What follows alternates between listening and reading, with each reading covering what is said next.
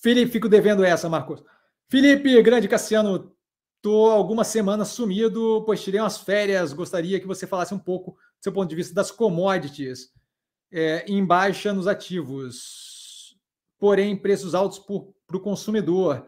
O que pode explicar isso? Então, vamos lá. É, acho, acho que a pergunta relevante. Parabéns das férias, hein?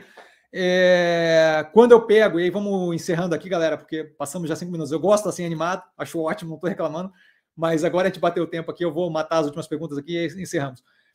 É, com relação, por que em alta para o consumidor final e em baixo nos ativos? Porque os ativos, se você olhar o, o, a evolução do preço dos ativos, você vê que eles sobem com a subida agressiva das commodities, certo? E aí aquela inflação se mantém lá no topo, e aí você tem a regressão do preço de é, petróleo, bateu ali é, recentemente, né? 120, 130, e agora está nos 99, 100. Então tem uma redução daquele, daquele período mais alto um mês atrás. É, minério de ferro teve 200 e poucos dólares, se não me engano, hoje na faixa dos 120, 130. Então teve uma redução.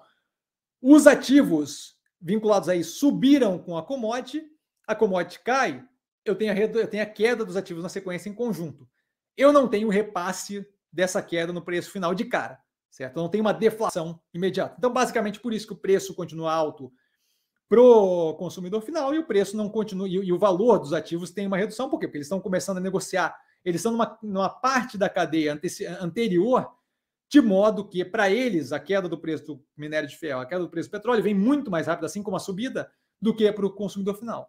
Tá? Então, basicamente, essa é a lógica da coisa. Se você olhar o preço da Vale, por exemplo, que teve uma queda agora recente, a Vale estava em cento e poucos reais. Por quê? Porque o minério estava lá em cima. O minério cai, ela basicamente custo fixo extrai e vende aquilo pelo preço que tiver no mercado. O minério caiu, ela vende por menos, ela tem menos, menos valor como operação, certo? Basicamente isso, Felipe.